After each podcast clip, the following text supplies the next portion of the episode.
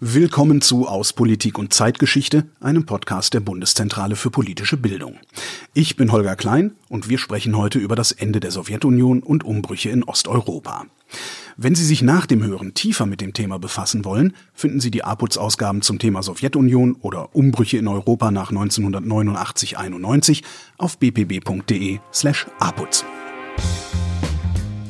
Am 24. Februar 2022 haben die russischen Streitkräfte auf Befehl des Präsidenten der Russländischen Föderation Wladimir Putin die Ukraine angegriffen.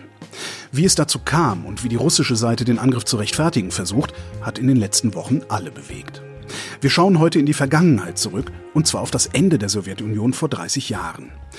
Dieser historische Moment hat die Weltordnung grundlegend verändert. Und er liefert Anhaltspunkte, um das russische Selbstverständnis und auch das heutige Verhältnis Moskaus zu anderen ehemaligen Sowjetrepubliken besser einordnen zu können. Zusammen mit der Expertin für internationale Geschichte Christina Spohr schauen wir darum in dieser Folge zurück auf die Ereignisse um 1991. Also man schaut in die Zukunft, man hofft, etwas gestalten zu können. Man wollte eine bessere Welt bauen. Und es war wirklich ernst gemeint von beiden Seiten. Und es hat sich sozusagen über eine Dekade verlaufen. Und die Politikwissenschaftlerin Gwendolin Sasse hat mir erklärt, wie deutlich wir die Folgen vom Zerfall der Sowjetunion bis heute sehen. Wenn wir es über einen längeren Zeitraum betrachten, dann sehen wir um den Moment des Zerfalls herum Konflikte, die zu hohen Todeszahlen, zu Hunderttausenden von Geflüchteten führen. Diese Konflikte brachen in der späten Sowjetzeit oder in der frühen postsowjetischen Zeit aus und sind nie wirklich beigelegt worden.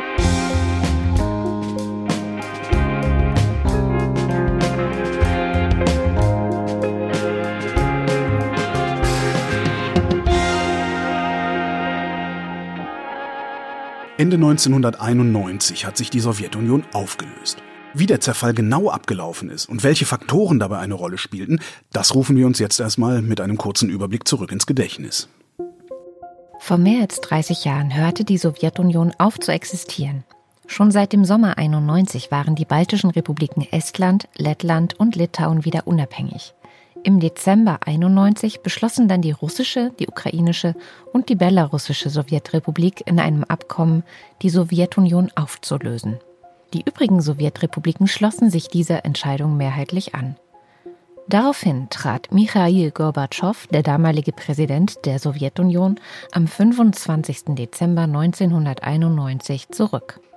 Wie es in so kurzer Zeit zur Auflösung der Sowjetunion kommen konnte, darüber ist viel diskutiert worden. Wichtig ist dabei, dem formellen Ende ging ein längerer Auflösungsprozess voraus.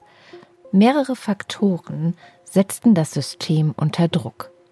Der erste wichtige Faktor war die Wirtschaft, die schon seit den 70er Jahren stagnierte. Die Planwirtschaft war auf die Grundversorgung der Bevölkerung ausgerichtet, aber nicht darauf, Konsumgüter zu produzieren. Technologisch war die Sowjetunion im Vergleich zum Westen zurückgefallen.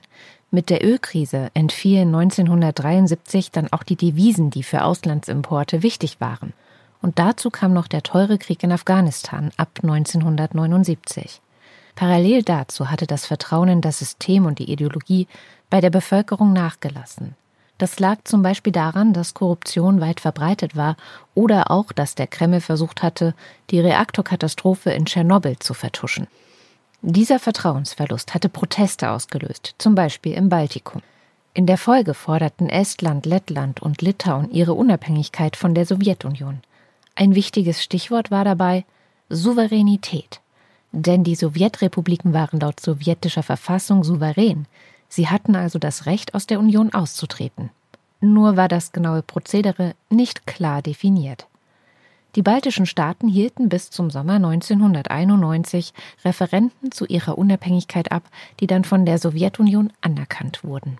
Dass diese Austritte möglich waren, lag unter anderem an Michail Gorbatschow. Er hatte Reformen und eine Öffnung Richtung Westen angestoßen, die eigentlich innerhalb des sowjetischen Systems funktionieren sollten. Aber die Reformen entwickelten im gesamten Ostblock eine Eigendynamik, die er nicht stoppen konnte. Im August 1991 versuchten politische Hardliner dann, Gorbatschow zu stürzen. Dieser Versuch scheiterte zwar, aber Gorbatschows Position war geschwächt. Er wollte eine Sowjetunion souveräner Staaten zusammenhalten, doch der Widerstand war groß. Und dieser Widerstand kam nun nicht nur aus der Peripherie, sondern auch aus dem Machtzentrum. Der damalige russische Präsident Boris Jelzin drängte aus Moskau darauf, die Sowjetunion aufzulösen. Auch Russland sollte unabhängig werden, was dann im Dezember 1991 auch passierte. Vor dem Kreml wehte jetzt also die russische Flagge statt der sowjetischen. Die Russländische Föderation, so ihr offizieller Name, hat danach die internationale Rechtsnachfolge der Sowjetunion angetreten und auch den permanenten Sitz im UNO-Sicherheitsrat übernommen.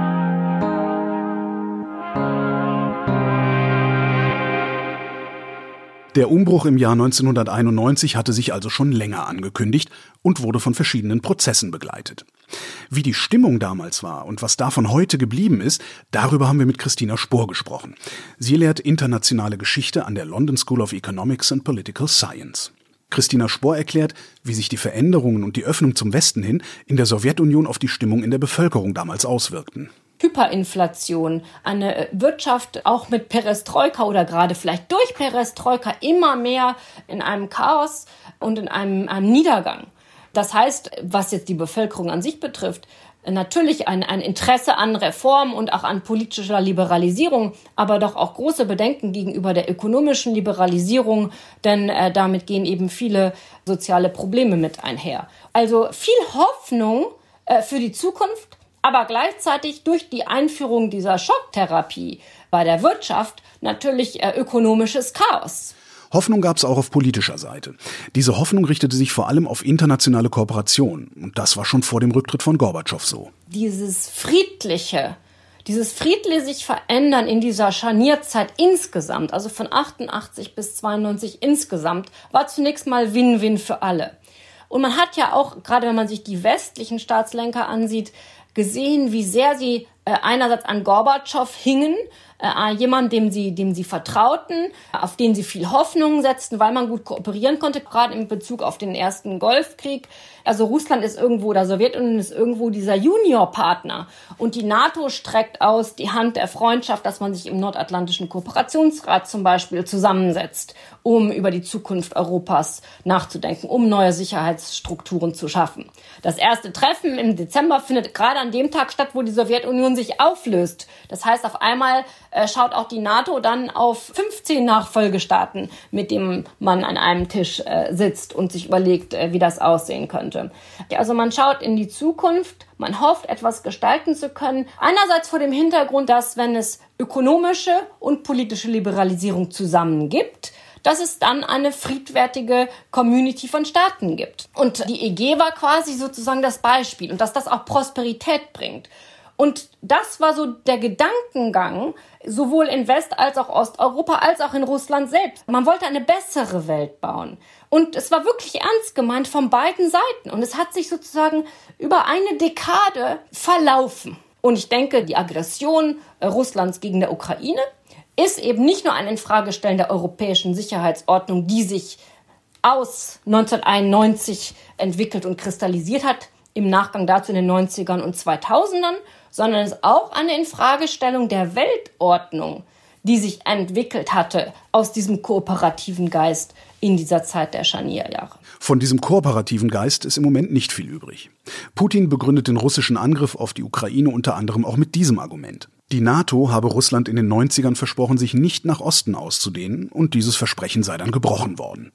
Christina Spohr widerspricht.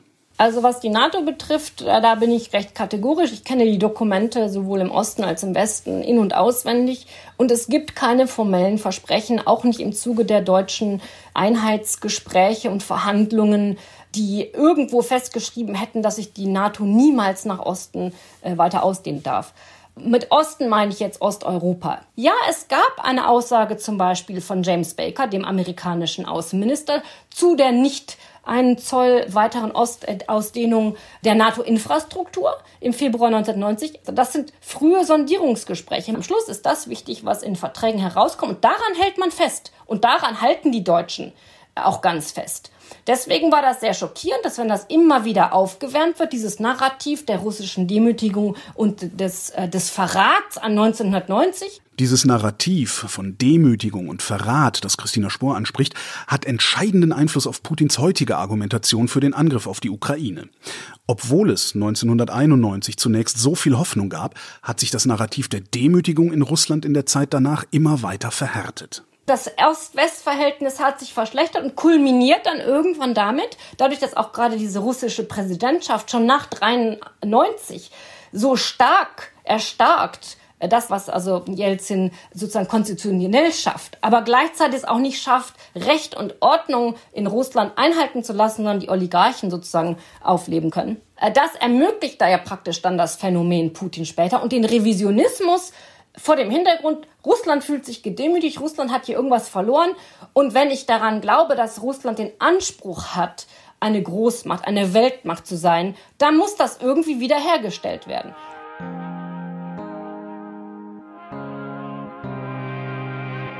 Die Hoffnung der Übergangsjahre löste sich also recht schnell auf. Und auch wenn der Zerfall der Sowjetunion erstmal friedlich ablief, seitdem hat es auf dem Gebiet der ehemaligen Sowjetunion immer wieder gewaltsame Konflikte gegeben. Aus Nationalbewegungen haben sich teils sogenannte de facto Staaten gegründet, zum Beispiel in Georgien. Hier haben sich die Regionen Südossetien und Abchasien abgespalten, was 2008 zum Kaukasuskrieg zwischen Russland und Georgien führte. Russland hat auch hier die Unabhängigkeit der beiden Gebiete anerkannt, ähnlich wie 2022 bei den sogenannten Volksrepubliken Donetsk und Luhansk in der Ukraine.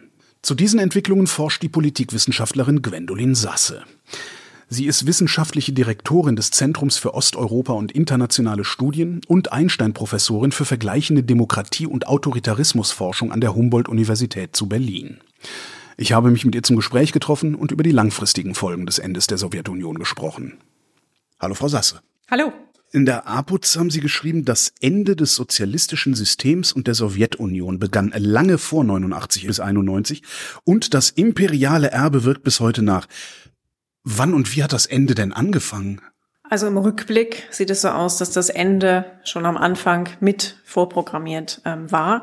Denn es hat sich eine gewisse Logik, auch der, das, die wirtschaftliche Logik des Systems einfach über einen längeren Zeitraum entfaltet. Und ich würde sagen, dass insbesondere wirtschaftliche interne Dynamiken in der Sowjetunion der Hauptgrund für den Zerfall der Sowjetunion waren. Und im Rückblick finde ich es einfach interessant zu überlegen, dass der Moment, der wirkliche Moment des Zerfalls Ende 1991 vielleicht etwas sogar klanglos verlaufen ist. Aber das, was vorher passiert ist, auch ein Versuch von Reformen unter Gorbatschow, die im Endeffekt das System aber noch mehr haben aufbrechen lassen. Und dann sehen wir bis heute und jetzt in diesen Tagen ganz besonders auch Nachwirkungen aus dieser Zeit. Das heißt, der eigentliche Moment ordnet sich fast etwas klanglos in das größere Bild ein. So, was hat das jetzt mit dem imperialen Erbe der Sowjetunion zu tun? Ja, beim imperialen Erbe der Sowjetunion gucken wir vor allem auf äh, die Rolle Russlands.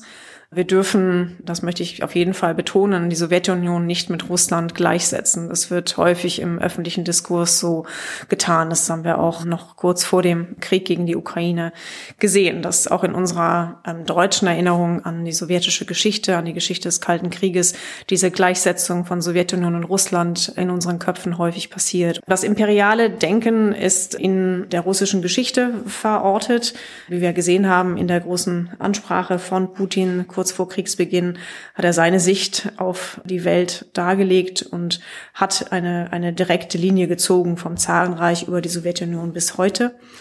Und dass dieses imperiale Denken, das soll man auch nicht gleichsetzen. Das heutige Russland ist nicht das Zarenreich und es ist auch nicht die Sowjetunion. Aber als früherer Kern dieser Reiche, insbesondere auch jetzt der Sowjetunion, die ich auch als ein Imperium bezeichnen würde, haben es russische Eliten und auch die russische Bevölkerung schwer gehabt, sich von diesen Denkmustern zu lösen und ein anderes Modell für den russischen Staat, für die russische Nation sich vorstellen zu können und umsetzen zu können. Russland ist schon lange ein autoritärer Staat. Und nach innen wirken eine völlig kontrollierte äh, Medienmaschinerie. Die Staatsmedien sind vollends kontrolliert durch den Kreml und es gibt ein sehr repressives System gegen die Zivilgesellschaft und jede Äußerungen gegen die politische Rhetorik des Kreml. Und das hat sich nochmal verstärkt und das wird sich auch im Nachgang dieses Krieges noch weiter verstärken. So kann sich das System nur erhalten. Das heißt, es bleibt wenig Platz auch im öffentlichen Informationsraum für alternative Botschaften und äh, Mobilisierung der Gesellschaft. Es gibt ein, das muss man einfach wahrnehmen, ein Gefühl, dass Russland und das in der Gesellschaft verankert, dass das Ende der Sowjetunion noch eine Demütigung war und dass Russland danach schwach, auch international schwach dastand. Man ist durch eine sehr schwierige und auch sehr unvollständige wirtschaftliche Transformation gegangen. Es gab hohe soziale Kosten. Das heißt, mit der Krim-Annexion 2014 hat es Wladimir Putin geschafft, ein Gefühl von Stolz wieder zu beleben. Gucken wir nochmal auf den Zerfall der Sowjetunion. Im Gegensatz zum Ende Jugoslawiens zum Beispiel ist uns dieser Zerfall ja sehr friedlich in Erinnerung geblieben. Sie sagen ja fast sang- und klanglos ist die Sowjetunion untergegangen. Sie schreiben aber gleichzeitig auch, dass diese Vorstellung dieses friedlichen Zusammenbruchs zu kurz greift. Wie sollten wir uns das denn besser vorstellen? Ja, als ich eben gesagt habe, dass es eigentlich sang- und klanglos Ende 1991 äh, vonstatten ging, da meinte ich den Moment, als Gorbatschow sozusagen abdankte und die Flagge über dem Kreml ausgetauscht wurde. Der Moment war eher klanglos, wenn man vorher überlegt, was auch mit welcher Dramatik sich die letzten Mo Monate in der Existenz der Sowjetunion gestaltet hatten, vom, insbesondere vom Augustputsch 1991 äh, und äh, was dann darauf folgte. Aber es ist wichtig zu verstehen, dass das Ende der Sowjetunion auf keinen Fall friedlich verlaufen ist. Wenn wir es über einen längeren Zeitraum betrachten, dann sehen wir sowohl um den Moment des Zerfalls herum. Konflikte, die zu hohen Todeszahlen, zu Hunderttausenden von Geflüchteten fühlen, insbesondere in den Gebieten, die wir fälschlicherweise häufig als die eingefrorenen Konflikte bezeichnen. Also in Abchasien, Südossetien, in Georgien, in Transnistrien, in Moldau und äh, Nagorno-Karabach, wenn es um Armenien und Aserbaidschan geht. Und diese Konflikte brachen in der späten Sowjetzeit oder in der frühen postsowjetischen Zeit aus und sind äh, nie wirklich beigelegt worden und äh, sind dann auch in einigen Fällen bereits durch einen zweiten Konfliktzyklus jetzt gegangen. Also es kam zu neuen kriegerischen Auseinandersetzungen, sowohl in Georgien als auch in Nagorno-Karabach. Wie würden Sie die eingefrorenen Konflikte denn lieber bezeichnen? Also ich bezeichne sie als Konflikte und als Kriege, aber ich würde nicht sagen, sie sind eingefroren. Dieser Begriff, der signalisiert eine Art Stabilisierung und wir sehen eben genau daraus, dass die Konflikte oder Kriege neu ausbrechen, dass Konflikte nicht stillstehen. Sie haben ihre eigene Dynamik, selbst wenn es dann über einen längeren Zeitraum vielleicht nicht zu Todesopfern kommt oder, oder diese begrenzt bleiben, dann entwickeln sich dennoch Dynamiken weiter und diese ungelösten territorialen Konflikte können jederzeit neu aufbrechen können neu mobilisiert werden. Und das spiegelt sich meiner Ansicht nach in diesem Begriff eingefroren nicht wieder. Nennen Sie es deshalb auch de facto Staaten, weil es noch territoriale Konflikte gibt? Ja, also es ist ein Begriff, der immer häufiger verwendet wird. Damit wird natürlich nicht die Legitimität dieser kleinen Staaten bezeichnet, aber man weist darauf hin, dass diese, diese mm, Territorien nicht nur Anhängsel anderer Staaten sind, dass die Bevölkerung auch in diesen Staaten sich anpassen muss an, an die Gegebenheiten und dass eben diese, diese Territorien in einer prekären Situation sind. Sie werden nicht anerkannt, sie können nicht anerkannt werden, zumindest nicht global. Vermutlich meistens sind sie von Russland anerkannt.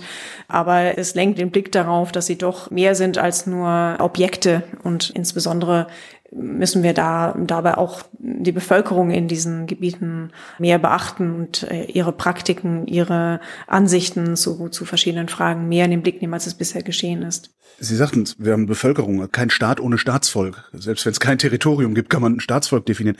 Welche Rolle spielen in so einem Staatsvolk ganz grundsätzlich Minderheiten? Sie sind ein wichtiger Teil von, von vielen Staatsvölkern und es ist durch historische Entwicklungen unterschiedlich gelagert, wie hoch der Anteil von einer oder vielleicht auch mehreren Minderheiten ist, wer überhaupt als Minderheit auch anerkannt wird, wie das rechtlich umgesetzt ist, welchen Minderheitenschutz es gibt oder es eben auch nicht gibt. Das heißt, diese, diese Dinge sind sehr divers gelagert, aber sie sind bei Konflikten und auch im Nachgang, Nachkriegen ein, ein wichtiges Thema. Das alles gilt ja auch für die Ukraine, was wir gerade besprechen, oder? Genau, und das ist jetzt leider ein trauriger weiterer Punkt in der Diskussion des imperialen Erbes der Sowjetunion. Denn was wir heute sehen, ist noch eine direkte Folge aus ja der russischen, aber dann vor allem auch der sowjetischen Geschichte. Und Wladimir Putin hat der Ukraine als Staat ihre Existenzberechtigung abgesprochen und, und will eigentlich auch nicht wirklich zur Sowjetunion zurück, sondern zu einer diffus definierten Zeit davor. Das heißt, diese Diskussion überhaupt über ähm, welche Teile zum ukrainischen Staat, wie er 1991 entstanden ist, aus den eigentlich den Trümmern der, der Sowjetunion, das ist eine direkte Folge dieser Zeit. Und das heißt, wir beschäftigen uns jetzt gerade in diesen Tagen mit den Langzeitfolgen. Wie passt da dieser Separatismus äh, in, in der Ostukraine zum Beispiel rein? Zur Auflösung der Sowjetunion gehörte Separatismus.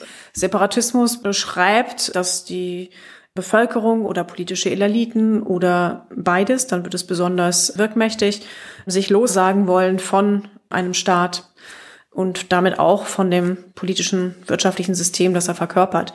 Nicht immer um direkte Unabhängigkeit zu erhalten. Auch diese Behauptungen und diese Mobilisierungen gab es, aber insbesondere um mehr Selbstbestimmung für vielleicht ein, ein Gebiet, eine Region, eine Republik, das hieß verschieden in der Sowjetunion, zu erhalten. Und separatistische Strömungen gibt es äh, nicht nur in, in dieser Region, die gibt es auch in, die gibt es weltweit. Und wir, wir sehen sie, haben sie auch im, im Nachgang des Euromaidan in der Ukraine, in Teilen der Ostukraine gesehen. Das heißt, das ist tatsächlich eine Separatisten oder eine separatistische Bewegung, die nicht nur deshalb existiert, weil Moskau die befeuert. Moskau hat sie dann sehr schnell befeuert und ohne Moskau hätte sich diese Bewegung auch in Teilen des Donbass nie äh, so etablieren können, wie sie es dann getan hat. Aber wir müssen ehrlicherweise anerkennen, dass es separatistische Strömungen zumindest unter Teilen der Eliten in diesen Gebieten gab. Und die separatistische Mobilisierung, auch militärische Mobilisierung, wurde sofort von Russland sowohl finanziell als auch militärisch unterstützt. Und daraus haben sich diese sogenannten Volksrepubliken ergeben. Die Tatsache, dass in der Ostukraine auch ethnische Russen und Russinnen und insbesondere ein, eine große russischsprachige Bevölkerung lebt, das ist in keiner Weise mit einer Orientierung gen Russland, sei es politisch, sei es, sei es auch kulturell gleichzusetzen. Das heißt, ich glaube, es wird bei uns häufig missverstanden, dass die Ukraine ein diverses Land ist und im Südosten gibt es ethnische Russen und Russinnen, sie sind aber eine Minderheit. Und es gibt viele, die Russisch sprechen, aber sich als ukrainisch, auch ethnisch ukrainisch definieren. Das ist also eine, eine viel diversere Situation.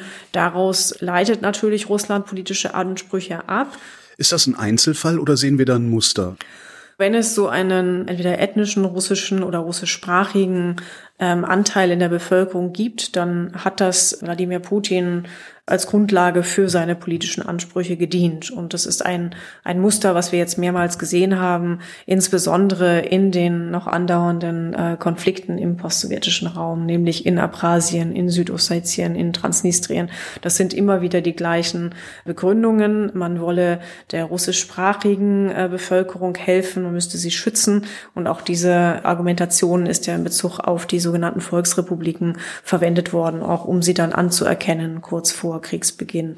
Für die Argumentation ist dann noch hilfreich, wenn es auch noch russische Pässe gibt, die man natürlich dann in Hunderttausenden schon vorher verteilt hatte in diesen Teilen des Donbass. Die ähm, russisch-ukrainische Grenze war nach dem Zusammenbruch der Sowjetunion bis zumindest auf dem Kriegsbeginn in der Ostukraine 2014 relativ durchlässig. Also es sind keine Grenzen, an denen man gestoppt wird, weil man kein richtiges Visum hat. Es sind Grenzen, über die viele auch mit ihren privaten Kontakten in beide Richtungen gezogen sind. Aus der Ukraine sind bis zu dem Zeitpunkt ähnlich viele Menschen gen Russland und gen Westen, EU oder weiter nach Westen noch ähm, migriert integriert. Das heißt, es war in der Hinsicht eine durchlässige Grenze. Aber natürlich sind durch einen Krieg andere Grenzen, sowohl physische, politische, aber auch in den Köpfen gezogen worden. Sind diese Grenzen in den Köpfen geeignet, eine neue Identität zu stiften? Ich würde sagen, dass der Krieg in der Ostukraine und auch die Krim-Annexion ein schon bestehendes Gefühl vom ukrainischen Staat, das das in der breiten ukrainischen Bevölkerung verankert war, verstärkt haben. Aber wir hören auch in diesen Tagen während äh, des Krieges immer wieder, dass jetzt der Moment sei, dass die politische Nation der Ukraine vor unseren Augen entsteht. Und da würde ich schon sagen, sagen, und das haben wir in der Forschung in zum Beispiel Meinungsumfragen über Jahre schon nachweisen können, dass das Verständnis davon, ein ukrainischer Staatsbürger oder eine ukrainische Staatsbürgerin zu sein, bereits stark war. Das kann natürlich jetzt nur noch weiter gestärkt werden, so wie es auch schon nach der Krim-Annexion und nach dem Beginn des Krieges in der Ostukraine 2014 erfolgt ist. Ja, das, da geht es um das Verstärken von Tendenzen, die wir seit 1991 in der Ukraine haben. Und wenn uns das jetzt erstaunt, dass die Ukraine als Staat vor uns erscheint und auch Gebiete in der Ostukraine oder die Krim als ganz zentraler ähm, Teil dieses Staates definiert werden. Und das kommt ja auch jetzt in diesen Tagen durchaus auch aus Zelenskys Reden, aus den Reden des ukrainischen Präsidenten hervor. Es geht um das gesamte Land. Dann sagt das eigentlich mehr über uns und unsere Wahrnehmung der Ukraine. Und auch über die Wahrnehmung, die Russland von der Ukraine hat, weil die scheinen ja wirklich geglaubt zu haben, dass das kein wirklicher Staat ist und das, das war nicht nur so eine, so eine Formel. Kann Russland da überhaupt irgendwas gewinnen? Nicht wirklich. Also wir sehen zum einen, was viele erstaunt hat, dass der Krieg viel länger dauert, als es sich der Kreml ausgemalt hat und dass der Widerstand, sowohl der militärische als auch der zivile Widerstand sehr hoch sind. Natürlich sind auch Opferzahlen dadurch enorm hoch, auch auf russischer Seite. Das heißt, den Krieg kann man noch gewinnen, aus russischer Seite mit großen Kosten verbunden, viel höheren, als man sie eingeplant hat. Aber was danach kommt, kann man nicht gewinnen. Und es ist deutlich jetzt, dass es nicht möglich sein wird, Teile der Ukraine politisch zu kontrollieren nach einem Krieg. Angenommen, Russland verliert den Krieg. Was würde das für die russischen Identitäten oder die russische Identität bedeuten? Es ist eigentlich meiner Ansicht nach gar nicht davon abhängig, ob Russland gewinnt oder verliert. Und vielleicht wird es auch nicht so klare Gewinner und Verlierer geben können. Aber äh, es passiert momentan schon etwas sehr Wichtiges in Russland, dass sich auch kulturelle, auch politische Eliten zum Teil kritisch äußern und da natürlich auch ein großes Risiko damit eingehen. Aber das sind Anfänge nicht nur von politischem Widerspruch, aber auch einer, einer ganz bewussten Positionierung in Bezug auf die russische Identität. Und wir hören von vielen auch Kollegen, Kolleginnen aus der Wissenschaft in Russland, die sich kritisch und offen positioniert haben zum Krieg.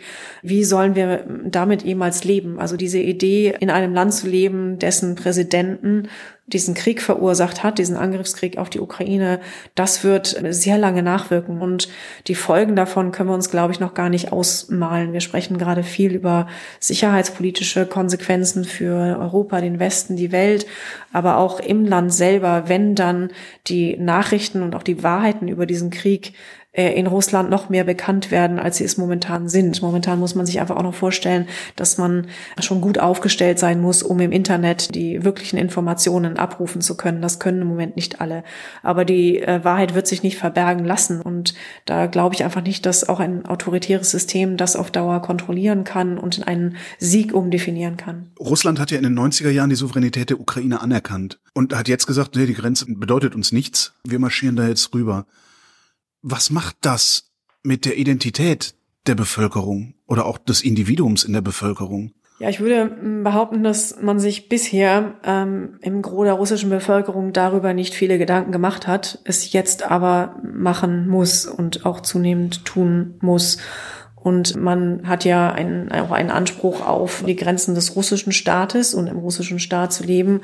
Und davon wird man ganz klar den ukrainischen Staat trennen. Und auch in der Wahrnehmung der russischen Bevölkerung, die, auch wenn sie nicht generell als imperial zu bezeichnen ist, sind doch diese hm, Grenzen zwischen ukrainischer und russischer Kultur wenig verankert. Und man würde ähm, sofort der, der Logik zustimmen, naja, es sind ja eigentlich Brüdervölker, uns verbindet ja viel.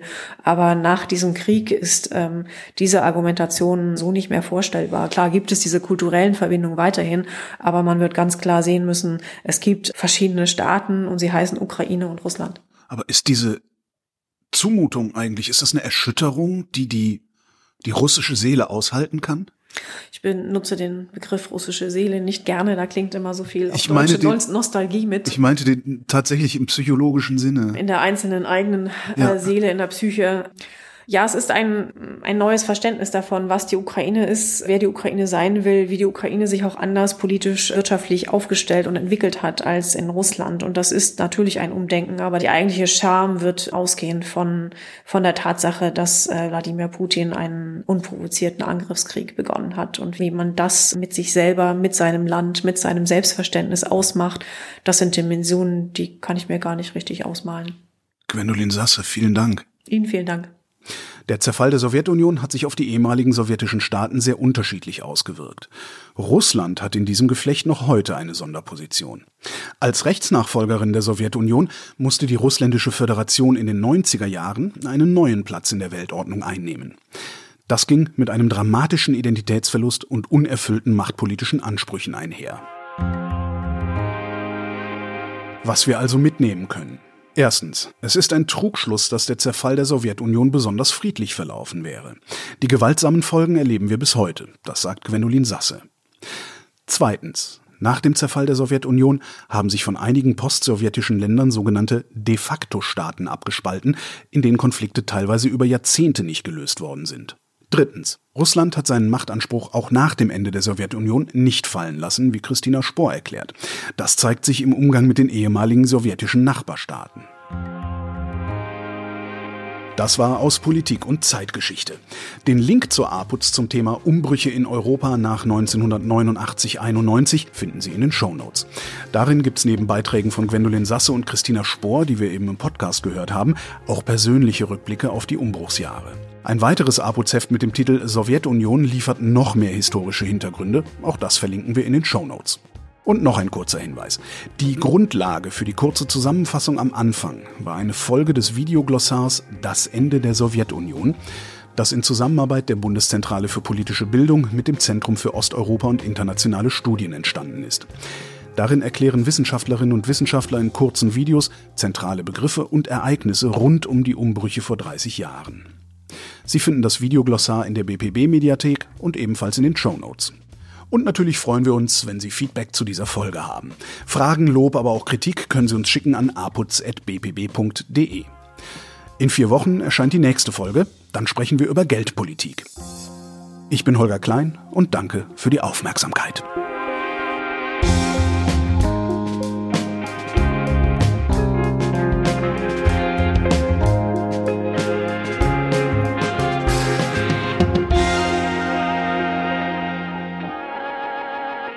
Der Podcast aus Politik und Zeitgeschichte wird von der APUZ-Redaktion in Zusammenarbeit mit Haus 1 produziert. Redaktion für diese Folge Gina Enslin, Julia Günther und Anne Seibring. Schnitt Oliver Kraus, Musik Joscha Grunewald. Sprecherin Katrin Rönecke, Produktion Haus 1, am Mikrofon war Holger Klein. Die Folgen stehen unter der Creative Commons Lizenz und dürfen unter Nennung der Herausgeberin zu nicht kommerziellen Zwecken weiterverbreitet werden.